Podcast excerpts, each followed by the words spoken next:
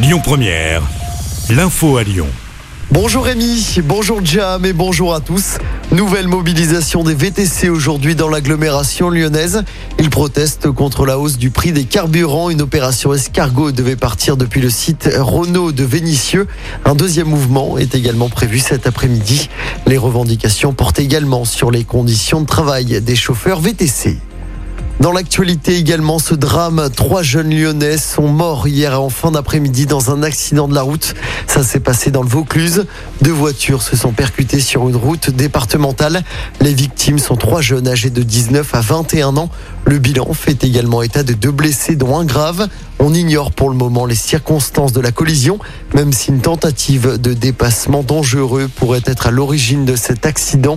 Une enquête a été ouverte. Il n'y aura pas de blocage à la raffinerie de Fézin aujourd'hui. Les agriculteurs et les routiers avaient prévu de bloquer la raffinerie pour dénoncer la hausse des prix du carburant et le manque de solutions après leur action de la semaine dernière. Mouvement qui n'aura donc pas lieu. Ils ont finalement obtenu un rendez-vous avec le préfet de région. Des fromages de la marque Grain d'Orge potentiellement contaminés à la listeria des produits commercialisés en grande surface depuis la mi-mars. Les consommateurs sont invités à les jeter ou les rapporter en magasin. La liste précise figure sur le site rappel.conso.gouv.fr. Cette campagne intervient dans le sillage d'un rappel massif de pizzas surgelées de la marque Buitoni et de chocolat Kinder de la marque Ferrero. En football, c'est bien parti pour les clubs anglais en Ligue des Champions. Victoire 3-1 de Liverpool sur la pelouse de Benfica. Hier soir en quart de finale allée de la compétition.